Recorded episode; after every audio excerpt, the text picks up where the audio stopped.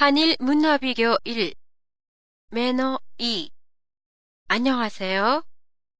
한 교실의 팟캐스터 코너입니다. 지난주에는 한국인의 매너에 대해 보내드렸습니다만 오늘은 일본인을 놀라게 하는 한국인의 질문에 대해 보내드리겠습니다. 한국인은 친하게 지내는 사람은 물론 새롭게 사귄 사람에게도 주저하지 않고 개인적인 질문을 해요. 이는 사회 전체를 개인이 아닌 우리의 개념으로 보기 때문이에요.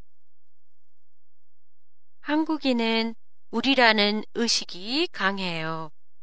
그래서 사람을 처음 만났을 때도 상대방의 나이나 가족 관계를 스스럼 없이 물어요. 동성이라면 나이를 묻고는 그 자리에서 언니, 동생, 선배, 후배로 상대방을 부르기 시작하면서 더욱 친해져요. 외국인에게도 마찬가지로 나이나 가족 관계의 질문을 할 때가 많아요.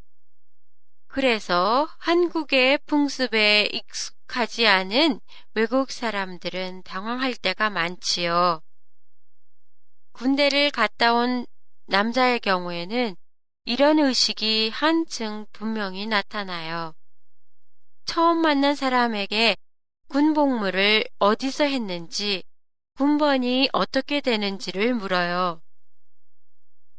같은 곳에서 군복무를 했었다면 군번이 빠른 선배가 후배를 이끌어 주는 게 당연하다고 생각해요. 이렇게 해서 맺은 선후배 관계는 회사 생활에도 영향을 미쳐요. 또한 갑자기 전화를 걸어 점심을 같이 하자는 사람도 많아요.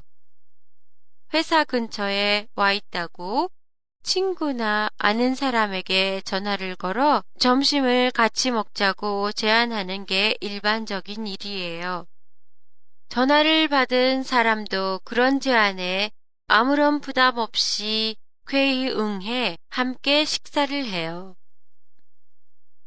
일본에서는 며칠 전부터 미리 약속을 하고 점심을 같이 하지만 한국에서는 달라요. 예고 없이 전화를 해 점심을 같이 먹자고 해도 신뢰가 되지 않아요.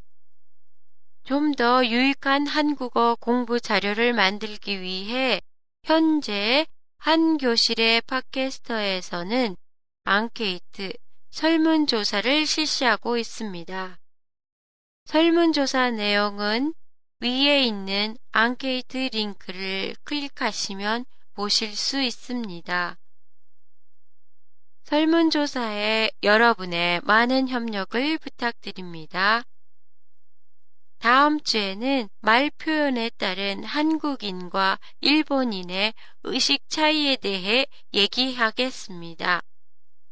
많이 기대해 주세요. 다음 주에 뵙겠습니다. 안녕히 계세요.